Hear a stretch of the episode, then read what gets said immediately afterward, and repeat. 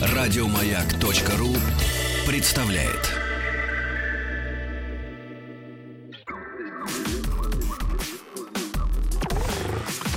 Двадцать два.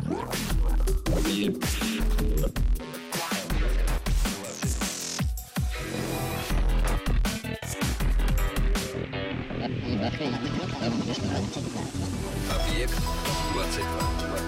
22. Объект 22. Невольно складывается ощущение, что единственные оставшиеся на планете исследователи — это те, кто занимается неандертальцами. Дня не проходит, чтобы какое-нибудь очередное чудо не всплыло. На этот раз ученые заявили, что неандертальцы иногда ломали и надрезали кости своих умерших соплеменников. Не живых, с живыми это все понятно, а именно умерших уже. Вот, правда, зачем они это делали, пока не ясно. То ли погребальные ритуалы, то ли каннибализм. Ученые думают над этим серьезно, ломают голову. Но это так, о вечном. Я Евгений Стаховский, и вечное не выходит из зоны моих интересов. Сегодня третья серия Платона. Хочется верить э, заключительная, потому что... Нет, не потому что. Просто третья и, надеюсь, заключительная. И тут Александр Михайловский, кандидат философских наук, э, доцент Высшей школы экономики. Понятно, что Платона, так сразу с места в карьер, понятно, что Платона раскритиковал еще Аристотель, да, его ученик. И всем известно, что в частности его не очень устраивало его государственное видение, все эти общности, все вот это общее, он считал а, разрушить любое государство приличное. А вот права человека это вроде как серьезно. Что, впрочем, не мешало, да, Аристотелю быть э, сторонником, например, рабства. Понятно, что и сегодня находятся умы, которые умудряются выискивать в работах Платона все новые пласты, и мне бы хотелось с вами, Александр, очень поговорить о том, что происходило с Платоном именно в 20 веке и, может быть, происходит сейчас. Потому что, ну, понятно, что вообще разговор о философии или о истории философии, если быть точным, без упоминания о Платоне вообще не обходится никак. И я правильно вообще понимаю, что взгляд на Платона и в 20 веке, уж сегодня тем более, сильно разнится в связи как раз с, с очень разными школами, появившимися, да, и в, теч- и в течение 20 века особенно появившимися. Это и страны, и какие-то конкретные философы, у которых появлялись последователи и так далее. Это так? Прежде всего, добрый вечер, уважаемые радиослушатели. Да. Я сразу Спасибо, увлекся как-то, да. Ев- Евгений, за приглашение. Конечно, история рецепции Платона в 20 веке — это история разных э, Платонов в зависимости от э, национальной культуры, э, в которую э, Платона интегрировали. И сегодня я, думая над темой, которую вы мне предложили, решил выбрать три национальные культуры, которые по большому счету определили образ Платона для 20 века, для э, читателей, исследователей. Начнем мы с русской культуры, с русской философской культуры. Это такой первый большой пункт. Да, да потом, потом я Предло- предложил бы э, коснуться Э, английской или шире англоамериканской традиции чтения Платона. И, э, наконец, э, мы с вами э, подойдем к той теме, которую вы уже затронули, теме э, Платона как политического философа. Одним словом, э, топография э, сегодняшнего разговора будет Весьма такой. обширный, да. Э, это, во-первых, Платон как метафизик, потому что русская философия — метафизично по своей природе. Это Платон как логик, потому что логика — это та площадка, на которой англосаксы всегда всех обыгрывают. И третья история — это история Платона как воспитателя и э, шире как политического мыслителя, политического философа. А это немцы, это немецкая, наверное, это, да, конечно, немецкая э, традиция, потому что немцы никогда не отличались э, си- сильной э, политической традицией. Я имею в виду практическую политику. Э, их всегда бросало из крайности в крайность. Но вот э, что касается политической теории, то равных немцам в первой половине 20 века, конечно, не было. Ну вот, э, наверное, если мы э, говорим о том, что э, Платон присутствует в философии 20 века во многом через э, рецепцию русских мыслителей, тут э, уместно начать, конечно, с э, главного э, философа для России конца XIX века и начала XX века в плане влияния это Владимир Соловьев, э, которого можно назвать христианским платоником, если угодно, наследником большой традиции. И Владимир Соловьев — Нестор философии Серебряного века, видел э, в Платоне прежде всего философа Абсолюта. Да, для Соловьева э, Абсолют э, это безусловная основа, причина всякого бытия. И если мы говорим э, о э, некотором божественном начале мира, то так или иначе мы выходим на Э, полноту э, бытия, которая выражается у него в платоновских э, идеях. И именно э, мир э, идей и главное из э, идей Платона, идея блага, определяет для Соловьева все стороны человеческой жизни, прежде всего этическую, религиозную жизнь. Да, в главной своей работе «Оправдание добра» Соловьев, безусловно, исходит из примата блага э, для человека. И э, так или иначе, вся русская философия Серебряного века, Флоренский, Булгаков, Лосев, Алексей Федорович Лосев, она э, восходит к этой Соловьевской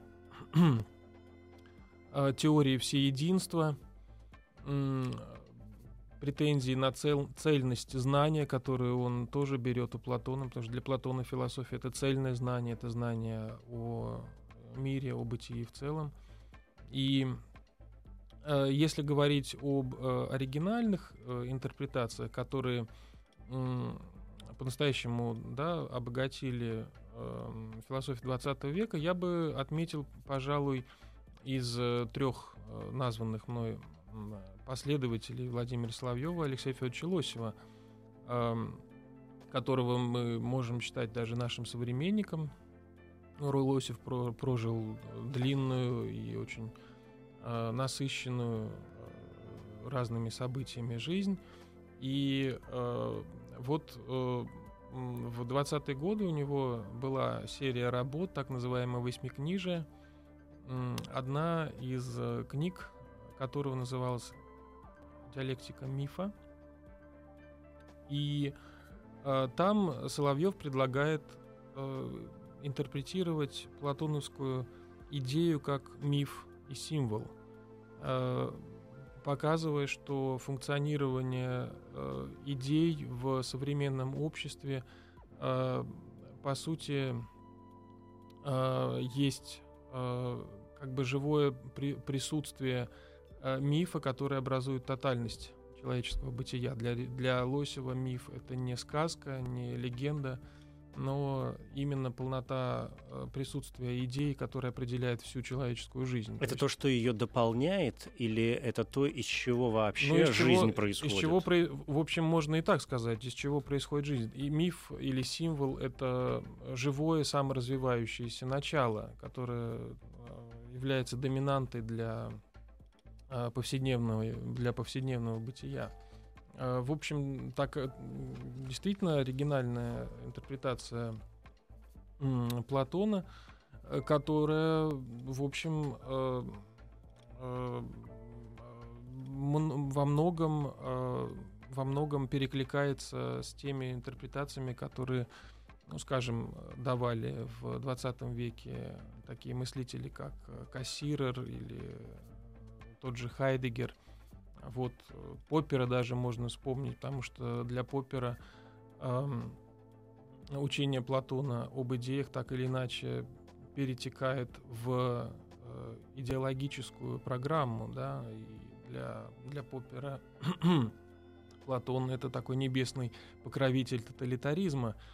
А вот, это спорная интерпретация. Я знаю, что вы в своих передачах мы вспоминали как-то вспоминали, Поппера, да. Вспоминали Поппера, но э, важно э, иметь в виду, что для философии второй половины XX века, для критики идеологии, Поппер — это, безусловно, величина, и интерпретация Платона как э, родоначальника идеологии тоталитаризма, она по-прежнему актуальна, и часто и студенты они вспоминают, и в журналистских статьях она присутствует.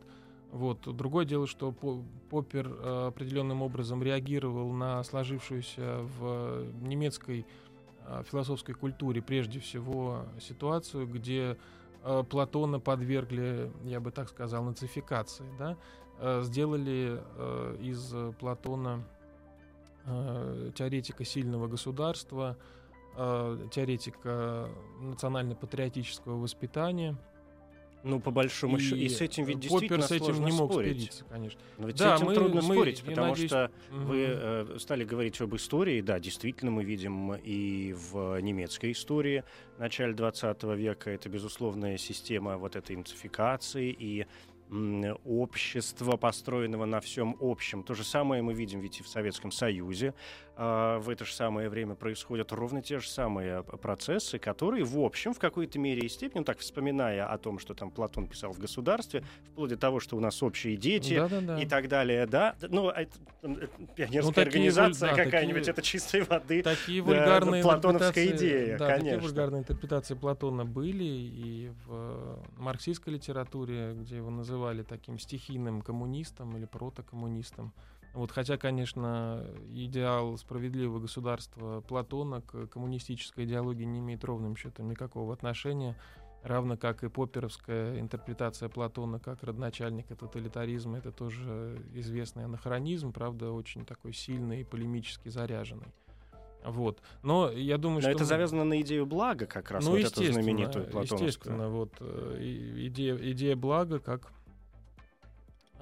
идеи всех э, идей и э, философов, которые способны к этой идее блага приблизиться и исходя из своего познания справедливости как соответствующему, соответствующего природе человека, способны распределять функции внутри государства и определять, собственно говоря, законы, да, живя по которым человек приближается к Э, идеалу. Э, Платон э, в этом смысле, конечно, идеалист, и это никакое не ругательное слово, это не штамп, это правда.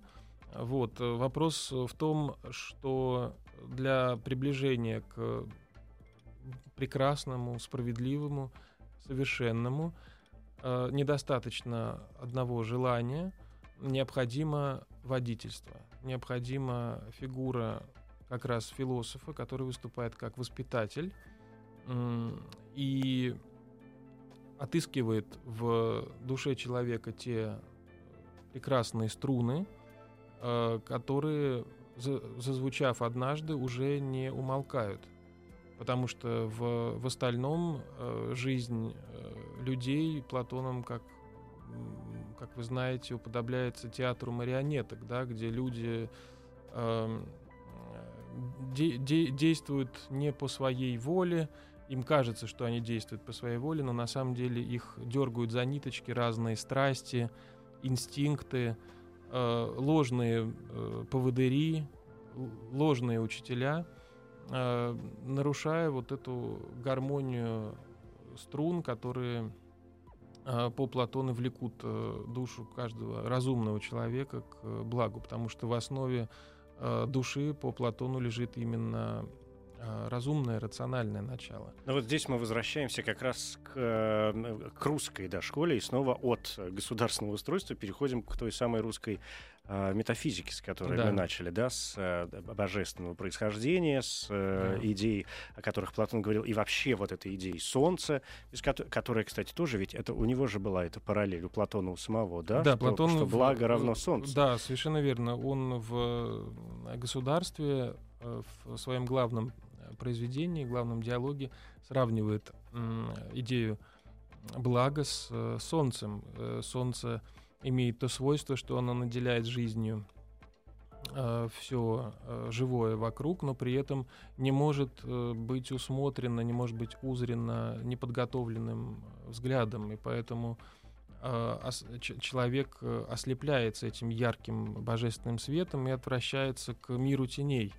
Вот э, в этом смысле э, роль философа заключается в том, чтобы вывести людей из пещеры на свет – э, солнца и, по крайней мере, дать им возможность увидеть истинные и увидеть вещи в истинном свете. Но по, увидеть сам источник света э, не под силу, пожалуй, даже философу. Да? Он способен к нему вести, но э, идея блага по Платону э, находится за пределами всего существующего. Ну, оно есть. И оно, все, да. оно, оно, оно таково, что о нем даже нельзя сказать, что оно есть. Вот в диалоге Парменид э, Платон развивает совершенно умопомрачительную диалектику, где показывает, что как только мы говорим о благе, что оно есть, а благо по Платону это абсолютно единое или первое единое, мы тут же э, умножаем его, мы делаем из единого сразу два, потому что мы рядом с благом полагаем еще и некоторое бытие. И в этом смысле э, знание о бытии может осуществляться только на апофатическом пути, то есть на пути отрицания некоторых э, некоторых свойств. Но при этом э, оно, естественно, присутствует и животворит э, все через причастность благу, все обретает свое бытие. Я правильно вот. понимаю, что э, русская школа, русские традиции, да, Соловьев, э, Лосев, которых вы назвали, и вот этот метафизический взгляд, вообще метафизика Платона как раз была ими очень одобряема, да, и очень им нравилась. Без, безусловно, потому что Платон гов, гов, говорил такие прекрасные э, вещи, как то, что э, любовь э, обладает удивительной силой и способна э, двигать душу человека по, по направлению к благу, по направлению к солнцу. Вот это вот э, платоновская функция Эроса в русской философии получила очень большое освещение – вот, Платон, может, как, как, как эротический философ, но эротический философ в таком духовном. В духовном да? смысле. В духовном да. смысле. Вот. Потом, э, естественно... Мне кажется, только в нашем языке есть э, вот это понятие платонической любви. Да, да. Я, да. я никогда не слышал вот. его от каких-то там зарубежных э, друзей, честно говоря. Да, хотя, хотя надо сказать, что тот же Алексей Федорович Лосев, будучи, в общем, по своим установкам, э, тоже как и Соловьев, христианским э, платоникам, вот эту языческую сторону античной, античного платонизма, античной эстетики в целом и, и, и любил, и ненавидел. Да? Вот в одной из книг его «Восьмикнижия» очерки античного символизма и мифологии Лосев э, произносит э, троекратную анафему платонизму именно за э, вот э, этот э, э, за античную чувственность, чувственность античной эстетики, за, за скрытый и явный эротизм э, Платона. Но, но при этом все-таки э, русские философы хорошо знали и христианскую традицию прочтения Платона, да, который идет от э, Климента Александрийского, Оригена, э, каппадокийцев, и э, рассматривали э, Платона не только как э, такого античного эстетика, да, но и прежде всего как э, некоторого, э, если угодно, пророка, который ведет э, античное общество ко Христу, да, подобно тому, как иудеи э, шли к, э, ко Христу через э, закон, э, через Моисея, так и э, Слово Божье, э, Логос э, присутствовал в античном мире через э, философию Платона и готовил язычников тоже к принятию благой вести. То есть, да, вот. здесь, получается, нет никакого противоречия, но, опять же, но, с другой стороны, Алосева не напрягал каким-то образом вот этот вопрос э, платоновского дуализма души и тела. Ну, хорошо, там какая-то эротика в его работах присутствует, но это же вопрос, может быть, и тела в какой-то мере степени. Ну, вот оно тело, оно есть, что мы теперь с ним будем делать, а душа — это уже другой момент. Нет, ну, э, понятно, что э, Лосев э, прекра- прекрасно, прекрасно давал себе отчет в том, что Платон, говоря об идеях, даже говоря об идеях, не может избавиться вот от этого э, чувства телесного, да, э, при, чувства прекрасного тела, которое э, так э, характерно для античной эстетики в целом. И поэтому, э, э, поэтому Лосев вот в своей поздней работе «История античной эстетики» характеризует э, платонскую идею как пластичный такой теле, телесный образ, ну, конечно, не в буквальном э, смысле, но вот эта пластичность, она там присутствует. И э, нет, в целом э, можно так сказать, что христианство с одобрением относилось к дихотомии души и тела в платонизме. Да? Другое дело, что Платон э, доставлял массу проблем тем, что э, объявлял душу бессмертной, но подлежащей круговращению, да, подлежащей э, реинкарнации. Вот, э, при Чем христианская традиция да, не очень-то, в общем, как-то ну, увязывается. Совершенно. Да. Вот в этом смысле Аристотель гораздо лучше подходил э, на роль э, предшественника учения о э, бессмертии индивидуальной души, потому что для Платона э, душа не является личным принципом вообще, да, душа это просто не рациональное начало, частица мировой души, которая присутствует в нашем космосе и которое, призвание которое заключается в том, чтобы воссоединиться с мировой душой в конечном. Ой, да, воссоединиться с мировой душой — это очень важный момент. Сейчас, минуту, я тоже попытаюсь это сделать.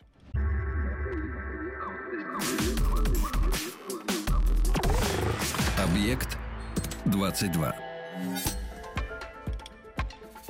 Александр Михайловский, кандидат э, философских наук. Говорим сегодня о Платоне в философии 20 века. Есть предложение перейти к тем самым э, англосаксам.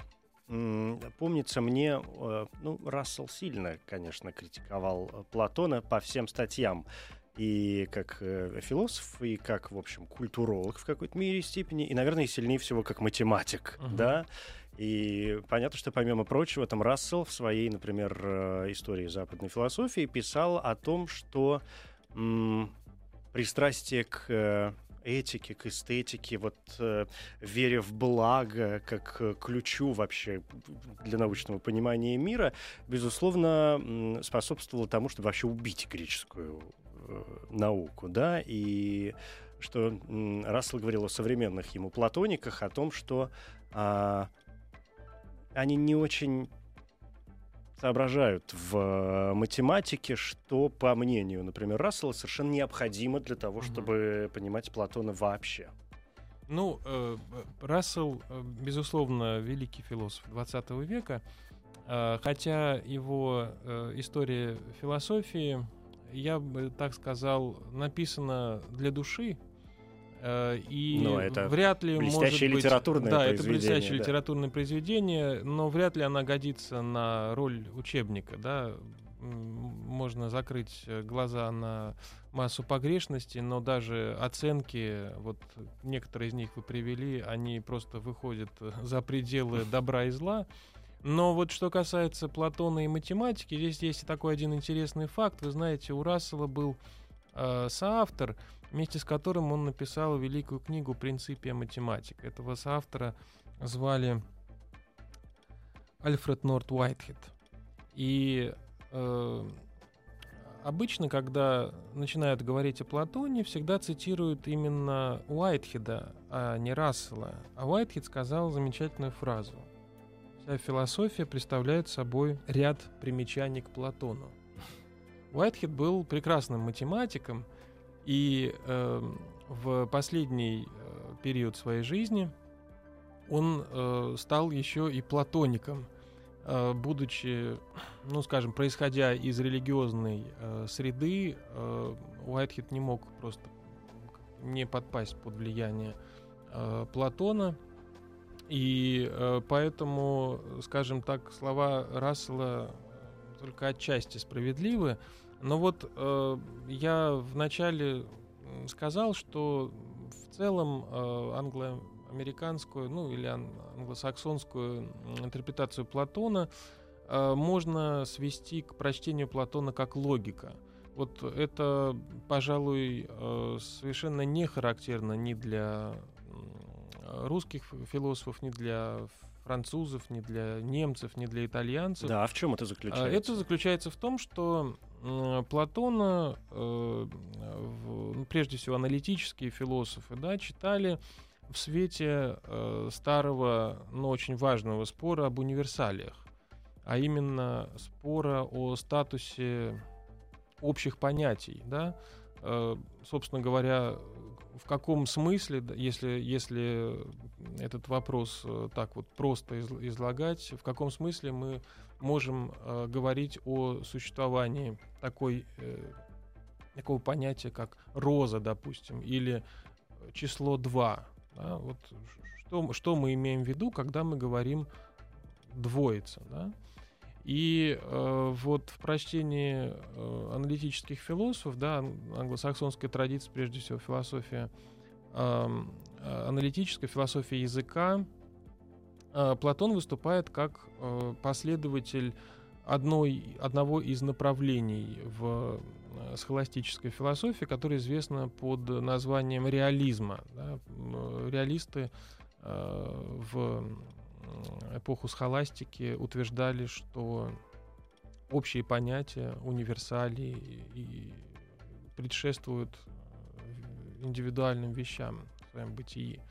Одним словом, э, множество роз существует только потому, что есть розовость розы как таковая, как э, замысленная Богом и присутствующая в вечности в божественном плане мироздания. Это вот тот, это самая, та самая теория идей как раз. Но это, да, но это, проблема это как в том, раз вопрос логики или антилогики? Это вопрос э, логики, потому что в рамках э, схоластических споров э, это э, это решалось именно в рамках э, в рамках логики. Но э, я вам так скажу, что к платоновским э, проблемам это имеет отношение лишь отчасти, да, потому что совершенно э, недостаточно объяснять платоновские идеи через абстрагированные понятия. Да? Платоновская идея это не абстрагированное понятие. Вот хотя бы мы можем сослаться на того же Алексея Федоровича Лосева, который э, называет идею реальностью, да, пласти, пластичностью некоторой, э, мифом, если угодно, да. Миф это, извините меня, не абстрактное понятие, вот, но эм, э, для англосаксов э, платонизм это синоним метафизического реализма, э, который постулирует отдельное существование абстрактных объектов, находящихся вне э, действительности, вне пространства и времени, э, вне нашего сознания. И эту, этот взгляд связывают, конечно, с платоновской теорией эйдосов, которые постигаются и не подвластны чувственному постижению. Э, соответственно, вот э, в аналитической философии такой э, взгляд начинается с Готлоба Фреге, оказавшего очень большое влияние на дальнейшее развитие вот, аналитической мысли. Э, и помимо этого взгляда есть еще такой э, взгляд, э, называемый также платонизмом, взгляд на мир как целое, э, который э, критикуется, скажем, э, у Хиллари Патмана как взгляд на мир глазами Бога. Да? Вот э, как некую одному ему пости... да, совершенно, одним совершенно им как постижимую замысел. общность, да, да, которую да. мы, в общем, ну, постичь не в состоянии. Некоторую тотальность, угу. да, э, и э, э, вот, э, собственно, установки англоамериканских философов, аналитических философов, они прямо противоположные. То есть э, идея заключается в том, что мы должны избавиться от этих э, метафизических псевдосущностей, Э, да, используя, ну, скажем так, рестайлинговый вариант бритвы Оккома, да, угу. срезая все то, что примысленно нами помимо необходимого, да, помимо того, что дано нам. То есть давайте пойдем нормальным путем. Да. Да? Зачем нам два шлагбаума? Шлагбаума есть, есть один, ну, и все, бы, хватит. Наш язык э, замусорен э, метафизическими концептами, там, бытие, сущность, душа, Кому они нужны? Вот, э, да, они как бы малофункциональные. Вот, э, они И главное, никто, никто псевдо... толком не может понять, что это такое. Да, да. они обозначают псевдообъекты. Вот, они затрудняют, э, крайне затрудняют нашу жизнь. Вот, поэтому да, давайте э, анализировать факты. И тем не менее, тем не менее, э, вот можно, можно сказать, что Э, платонизм все же прокрался каким-то образом в эту англосаксонскую традицию.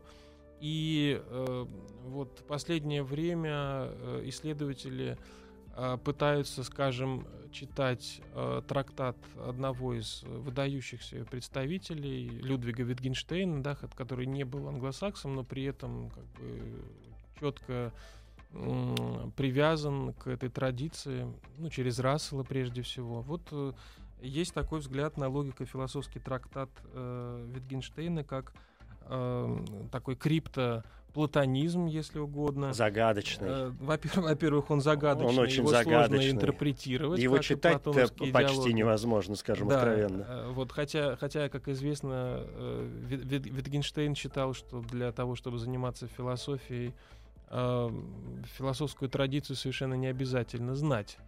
Вот. Э, зачем читать Платона, скажем, если, э, если мы хотим описывать мир?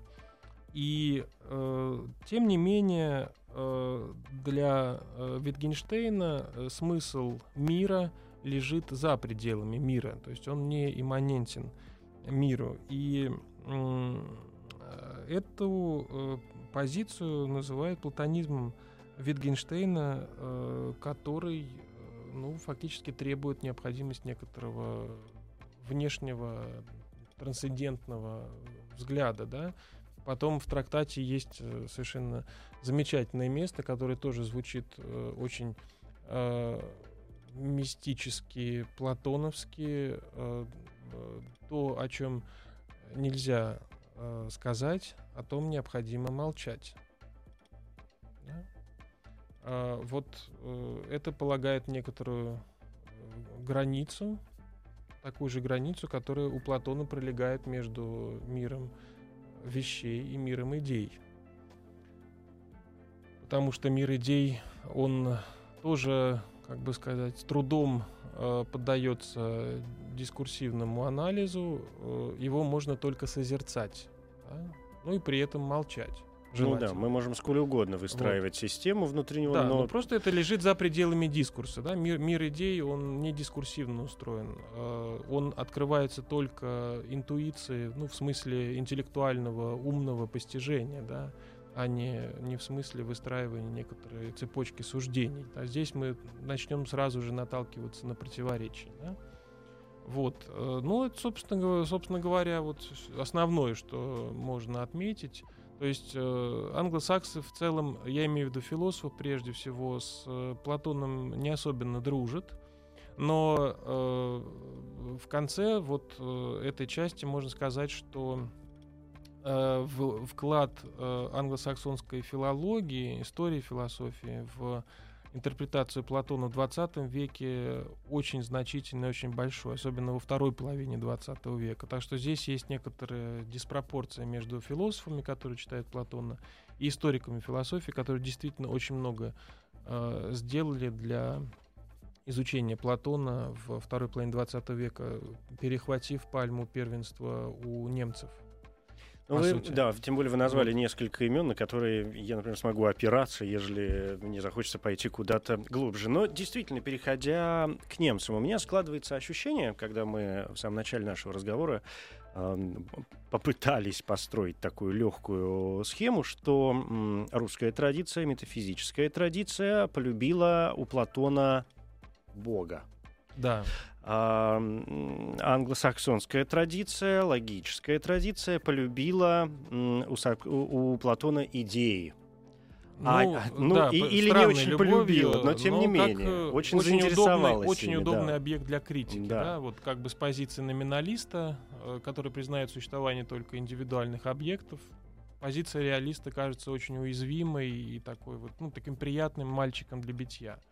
Да, ну все равно же от любви до ненависти. Да. Мы же понимаем, знаете, мне один э, э, китайский друг рассказывал, э, как на китайском слово ненависть, угу. какими иероглифами угу. пишется. Оно означает тебя слишком много в моем сердце. Понятно. Поэтому вот это ровно то же самое, наверное, сейчас по части англосаксов. А немцы, переходя уже к э, заключительной части нашего разговора, я надеюсь, мы успеем да, успеем, какие-то моменты да, да. обозначить. То есть, а немцы в Платоне, опять же, полюбили а, как раз государство видимо, скорее всего, и систему воспитания. Сначала, я, да? да, сначала немцы полюбили воспитание, потому что немцы, они вообще любят э, не только воспитывать, да, но и очень хорошо воспитуемые, о чем угу. говорит история денацификации Германии после 1945 года. Они очень легко вот усваивают э, чужие системы ценностей и умеют хорошо отказываться от своих. Ну, прагматичное вот. такое сознание. Ну, прагма... Да, но вот тем не менее тема Платона как воспитателя это, безусловно, немецкая тема, которая начинается с э, эзотерического круга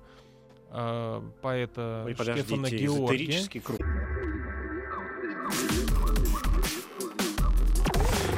Объект 22. Я не ослышался, немецкий такой 20-вечный Платон начался с эзотерики? Э, ну, это эзотерика не в смысле Рудольфа Штайнера и Блаватска, это эзотерика в, в смысле закрытости э, от э, публичности. Mm, вот в каком смысле. Э, да, э, речь идет о том, что э, Штефан э, Георгий, один из э, поэтических лидеров э, Германии, а также духовных лидеров для определенных Э, кругов э, пред, предложил э, взять на вооружение идею, эм, платоновскую идею философа как воспитателя, отождествляя себя фактически с духовным лидером, который, будучи, правда, поэтом, та Платон, мы знаем, недолюбливал поэтов, но, тем не менее, считая, что в современности Э, в современную эпоху именно поэт должен взять на себя ту функцию, которую Платона э, нес э, философ-царь, то есть стать воспитателем молодежи, э, в национально-патриотическом духе. В этом есть что-то правильное, потому что, ну, кто, как не поэт, совмещает, или как артист в большом таком, как художник, да, в объемном смысле этого слова, совмещает в себе логическое постижение мира, вот оно, из которого нужно лепить что-то там дальше, и вот тот самый мир божественного, то, о чем кто, да. как не поэт, совмещает русскую а, и англосаксонскую вот, школу. Это такая вот позднеромантическая идея, которая очень хорошо угадала у Платона что-то очень важное, хотя Платон, конечно, не был никаким романтиком, Э, и, конечно, как я уже сказал, поэтов недолюбливал именно за их неопределенность, э, да, за их э, любовь к иллюзиям, к каким-то конструкциям, которые далеки от реальности. слишком, да. Да, слишком, может быть, демоничные, экстатичные и так далее. Но вот Штефан Георгий иде идея так заключалась в том, что в современном э, для него мире государство перестало выполнять ту роль, которая э, отводилась для него Платоном, а именно э, вносить в жизнь людей определенность, да, э, способствовать э, удовлетворению подлинных духовных э, нужд народа. И вот э, здесь государство обуржуазилось, да, превратилось в бюрократический аппарат, который обслуживает интересы буржуазии. Буржуазии ничего не нужно другого, кроме э, удовольствия и развлечений. Вот, это абсолютно, это, это, это идеология секулярного мира. Штефан Георгий показывает, что вот э, сейчас должен появиться поэт в, из глубины немецкой духовной традиции, вот, опираясь на Гёте, опираясь на Фридриха Гёльдерлина, и взять э, бразды правления в свои руки. В каком смысле? Бразды правления э, духовные, то есть повести за собой народ, показать народу, в чем его истинное призвание, в чем его э, истинная нужда. И в этом смысле поэт логично встает на место, которое занимал политик, да, а, а политик э, в современном смысле оказывается всего лишь обслугой секулярного мира. И вот, э, ну, э, о Штефане Георгии можно много говорить, но э, я бы хотел вот в заключение все-таки сказать Э, пару слов о главном, как мне кажется, философе 20 о века, о Хайдегере, конечно. Вот, э, поскольку для Хайдегера э, философия это тоже прежде всего пайдея или воспитание, да, говоря по-гречески. И э, он приписывает ей э, те же политические задачи, которые приписывал э, воспитанию э, Платон. Э, речь идет э, не о том, что для Хайдегера э, философы или профессора философии должны стать рейхсканцлерами да, и управлять государством. Вот я хотел бы даже процитировать одно место, где Хайдегер интерпретирует это известное место о философах-правителях следующим образом, что люди, господствующие в государстве, должны быть философствующими людьми. Стражи, да, фюлякес по-гречески, должны следить за тем, чтобы господство и порядок правления в государстве были бы основаны на философии, а не как на какой-то теоретической системе, а как на знании, глубочайшем и обширнейшем знании о человеке и человеческом бытии. Да, это вот возвращает нас э, снова к образу людей-марионеток. Да, в государстве, где Э, управление э, совершается на основе э, парламентских партий, на основе дебатов, господствует исключительно докса, исключительно мнение, частный интерес. Философ, который, собственно, у Платона он преодолевает доксу в пользу знания, он выступает как эм, носитель истины о Но он видит прекрасном, солнце. да, он видит солнце, носитель истины о прекрасном и справедливым, и поэтому он должен воспитывать тех, э, кто э, сидит в пещере, и по возможности выводить их на свет. И вот э, что э, Хайдегер э, в Платоне очень хорошо увидел и попытался это транслировать, так это именно то, что э, пресловутая свобода личности в демократическом государстве. А Хайдегер, в общем, недолюбливал, как вы можете догадаться, и парламентаризм, и э, вот, парламентскую демократию, вот, э, да, идеологию либерализма. Это такая достаточно э, жесткая, да, националистическая позиция. И вот, э, тем не менее, Хайдегер угадал, что э, пресловутая свобода личности — для Платона в демократическом государстве это не более чем право любить э, свои пороки не меньше, а может быть даже и больше, чем добродетели. А вот этого Платон никогда не мог э, принять, и поэтому он столь яростно выступает против, э, э против демократии, считая ее э, наихудшим образом правления наряду с тиранией. Да, фактически у Платона демократия сливается с тиранией, образуя такую тирано-демократию. И э, по Платону любить можно то, что ты считаешь только прекрасным и совершенным, а порог, э, в каком бы виде он ни встречался, может вызывать только э, отторжение. Да? И поэтому вот э, Платон э, Хайдегера это такой достаточно э, жесткий, э, где-то местами даже авторитарный мыслитель, который умеет очень хорошо обосновать необходимость деления людей на сословие философов, стражей, и ну, ремесленников, да, то есть про простых людей, которые занимаются созданием э, материальных э, благ. Хайдегер в своей ректорской речи как раз э, различает э, повинность зна знаний, повинность воинскую и повинность трудовую. И вот эм, э, для, э, для него, конечно, э, это э, платоновское э, справедливое государство э, служит безусловным ориентиром.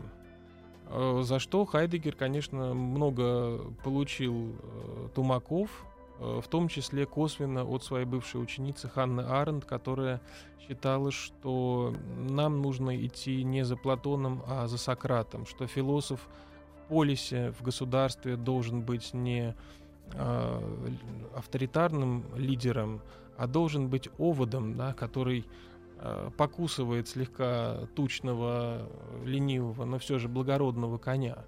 Да, вот э, это э, дихотомия, да, с одной стороны э, философ э, как овод, с другой стороны философ как лидер, она, мне кажется, для философии 20 века, вообще для политической теории 20 века очень актуальна. Вот эта противоположность, которая представлены именами Аренд э, и Хайдегер. Да? Аренд делает ставку на убеждение, на м, плюрализм, на множество мнений, которые а нужно Хайдегер? согласовывать.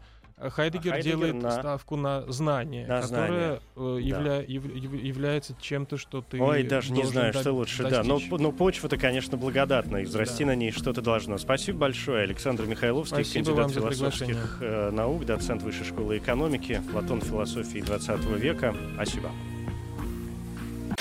Еще больше подкастов на радиомаяк.ру.